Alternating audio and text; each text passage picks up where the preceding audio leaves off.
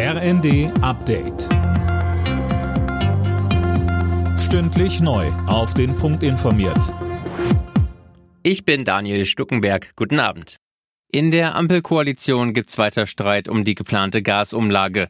Die Sorge, es könnten auch Unternehmen profitieren, die wirtschaftlich darauf nicht angewiesen sind. Linda Bachmann berichtet. Unternehmen, die abseits des Gasimports gut verdienen, können sich selbst helfen, sagt SPD-Chefin Esken.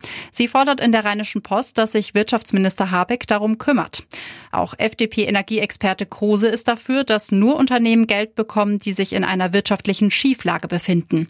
Bisher haben zwölf Unternehmen Hilfen aus der geplanten Gasumlage beantragt. Der Bundesgerichtshof hat die Urteile im Prozess um den Mord am ehemaligen Kasseler Regierungspräsidenten Lübcke bestätigt. Der Haupttäter muss damit lebenslang in Haft. Außerdem bleibt der Freispruch des zweiten Angeklagten vom Vorwurf der Beihilfe bestehen.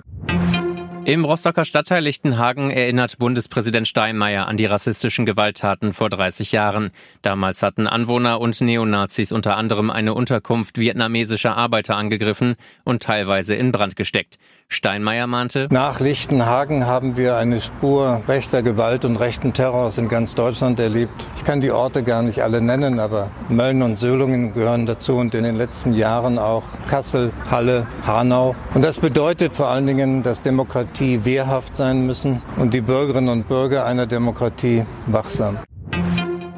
Die Kinos haben sich noch nicht von der Corona-Krise erholt. Im ersten Halbjahr wurden in Deutschland etwa 33 Millionen Tickets verkauft, rund 20 Millionen weniger als vor der Pandemie. Trotzdem blicken die Kinobetreiber optimistisch in die Zukunft. Alle Nachrichten auf rnd.de